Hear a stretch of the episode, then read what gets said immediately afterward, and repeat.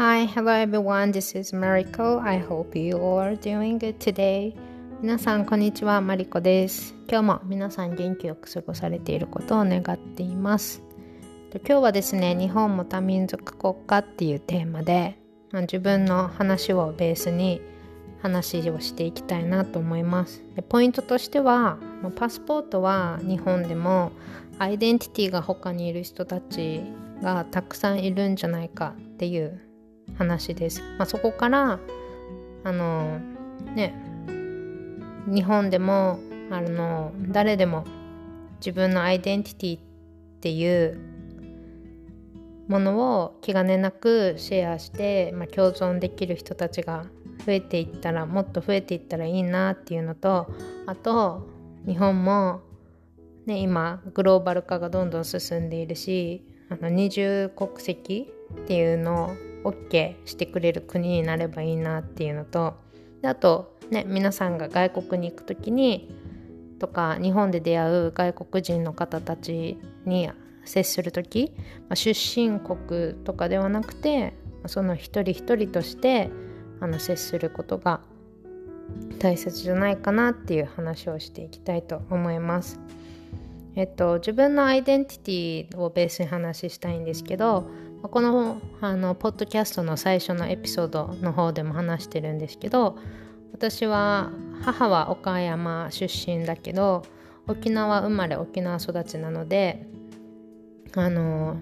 アイデンティティは沖縄っていうのが強いんですよね。沖縄で生まれ育ってるから沖縄のアイデンティティが強いっていうより沖縄の歴史を学んだり海外でいろんな人と話して自分のそういう沖縄っていうアイデンティティが大きくなっていったんですけどえっとでなぜ自分のアイデンティティが沖縄が強いかというと沖縄あの留学高校でする時にこのアメリカに行く前に沖縄の歴史を学ぶ機会があったんですけどその時にね沖縄の昔の歴史沖縄は一つのあの琉球王国っていう国だったっていうところからでなんで今は日本なのかっていうところからでなんで今この米軍基地があるのっていうところからぱなんか日本本土と沖縄何か違うんだなっていうのはやっぱり高校の時に学んだんですよね。で日常生活でも特に沖縄県の中部は米軍基地が集中しているエリアなので日常生活でアメリカの方々に会うことがよくあってでなんか日本のこあ沖縄の言葉でチャンプルーって言うんですけどこの混ぜこぜ？ミックスなんか沖縄この特に中部私いるとなんかほんとチャンプルーな文化がすごくここにいっぱいあるなっていうのを感じるんですよね。でまあそういうエリアで生まれ育ってあの高校の時に留学したのでえっとなので留学先とか今もどこから来たのって話になる時は、まあ、日本って言うけど必ず日本の沖縄っていうところだよっていうふうに I'm from 沖縄 Japan っていうふうに沖縄っていうのを必ずつけるんですよね。それはなんか自分のアイデンティティがしっくりくるから。なんか I'm from Japan だけだとなんか自分の中でしっくりこないんですよね。自分のアイデンティティとなんか一致してない感じがする。からそう必ず私は沖縄っていうのもつけるんですよね。で特になんかあの海外とか外国海外に行ったことあったり外国の人たちと接する機会がある、まあ、沖縄の人たちは私と似たような傾向が強いんじゃないかなっていうふうに肌感覚で思います。自分は沖縄の沖縄うちなんちゅうっていうんですけどうちなんちゅうっていうアイデンティティが強い傾向にある。で私みたいな人もいるし沖縄でなんあの普通に日本人として生まれそ沖縄で生まれ育って日本人というアイデンティティを持ってあの生活してる地元の友達もいっぱいいます。まあそれは人それぞれね。ででも私みたいな人もいるっていうの。でそれそういう人たちがいるとあの日本も多民族国家っていう風になると思うんですよね。そう。なのでそういう人たちのこともそういう自分たちみたいな人も自分のアイデンティティをなんかあまり周りの目を気にせずにどこでもシェアできるような日本になるともっといろんな人たちが暮らしやすい国になるんじゃないかなと思って今日の話をしています。まあ、まあ、沖縄は一つの例でアイヌの人たちのこと私あんまりわからないんですけどアイヌの人たちもいるしあと日本ってあの移民あの移民の人たちも、まあ、数は少ないけどいますよね。あの在日外国人今、まあ、2020年の段階では、うん、288万6千人ほどいるらしくてそれって日本の総人口の約2.3%に当たるみたいなんですよね。で主な国は中国韓国ベトナムから来てる方々が主らしいんですけどそうで、まあ、そこで日本で生活してる外国人の人たちが日本でので日本で出会った日本人の人たちと結婚して日本で生活落ち着いてそこで暮らしてそこで子供が生まれてっていうこともねあってでその子供たちのアイデンティティはまたこのお父さんお母さんの出身国のアイデンティティをね、持ちながら日本っていうところで生活してる人たちもたくさんいると思うんですよね。であの在日韓国人の話も聞いたりするし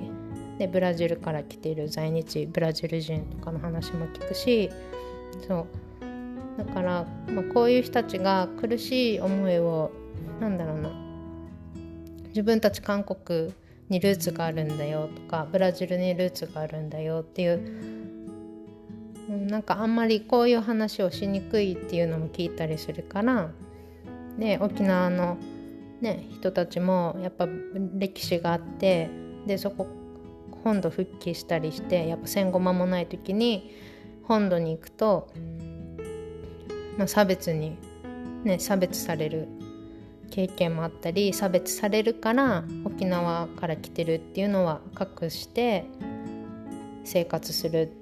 っていう話を聞いたりするとすごいなんか悲しいなって思ったりするんですよね。うん、だから、まあ、まとめとしてはあのパスポートは日本でもアイデンティティはまた別にある。人たちがたくさんいるっていうのを知ってほしいっていうのとあと日本でも誰でも自分のアイデンティティを気兼ねなくシェアして共存できるね、人たちが増えるような国にもっとなっていってほしいなっていうのとあと日本も二重国籍 OK な国になってほしいなって本当に思います。ね、今私の娘日本とアメリカのダブル国籍なんですけど今の日本の法律のままだと彼女たちがある一定の年齢に達したらどっちかの国籍を選ばないといけないんですよね。そうだから彼女たちがその年齢に達する前には変わってほしいなとかもう今すぐにでも変わってほしいんですけど今のグローバル社会の流れを見ているとね、まあ、そういう願いも込めて今日の話しています。であとやっぱ海外に行く時や日本で出会う外国人の人たちとかと接する時にとか外国人ではなくても同じ、ね、日本人でもあの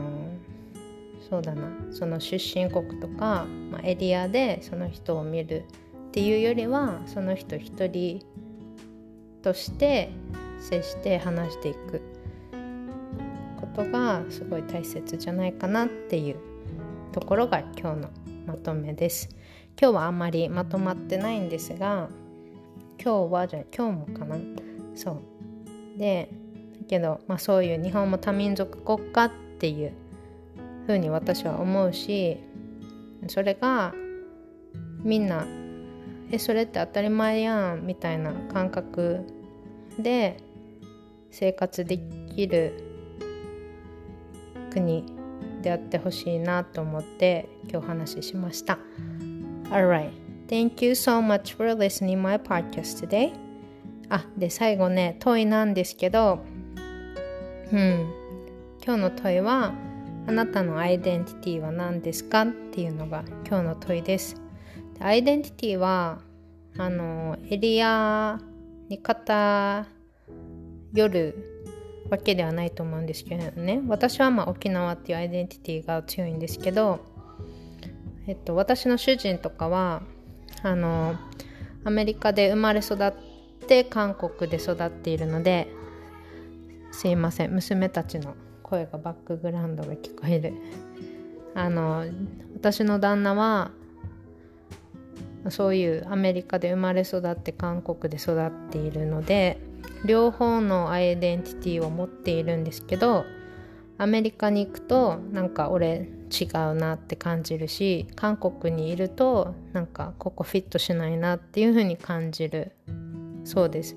なので、まあ、彼は俺は俺だ自分は自分だっていうのがっていうのが彼のアイデンティテ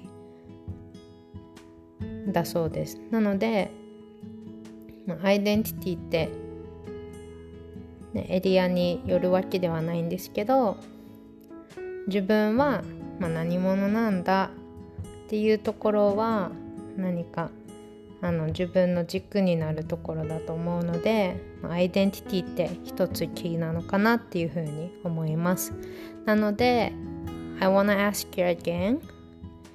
What is your identity? You know? あなたのアイデンティティは何ですか？でそしてそれはなぜですか？っていうのを今日の問いとして投げたいと思います。今日も最後まで聞いてくれてありがとうございました。Alright, thank you so much for listening my podcast today and I'll see you soon again. Bye bye.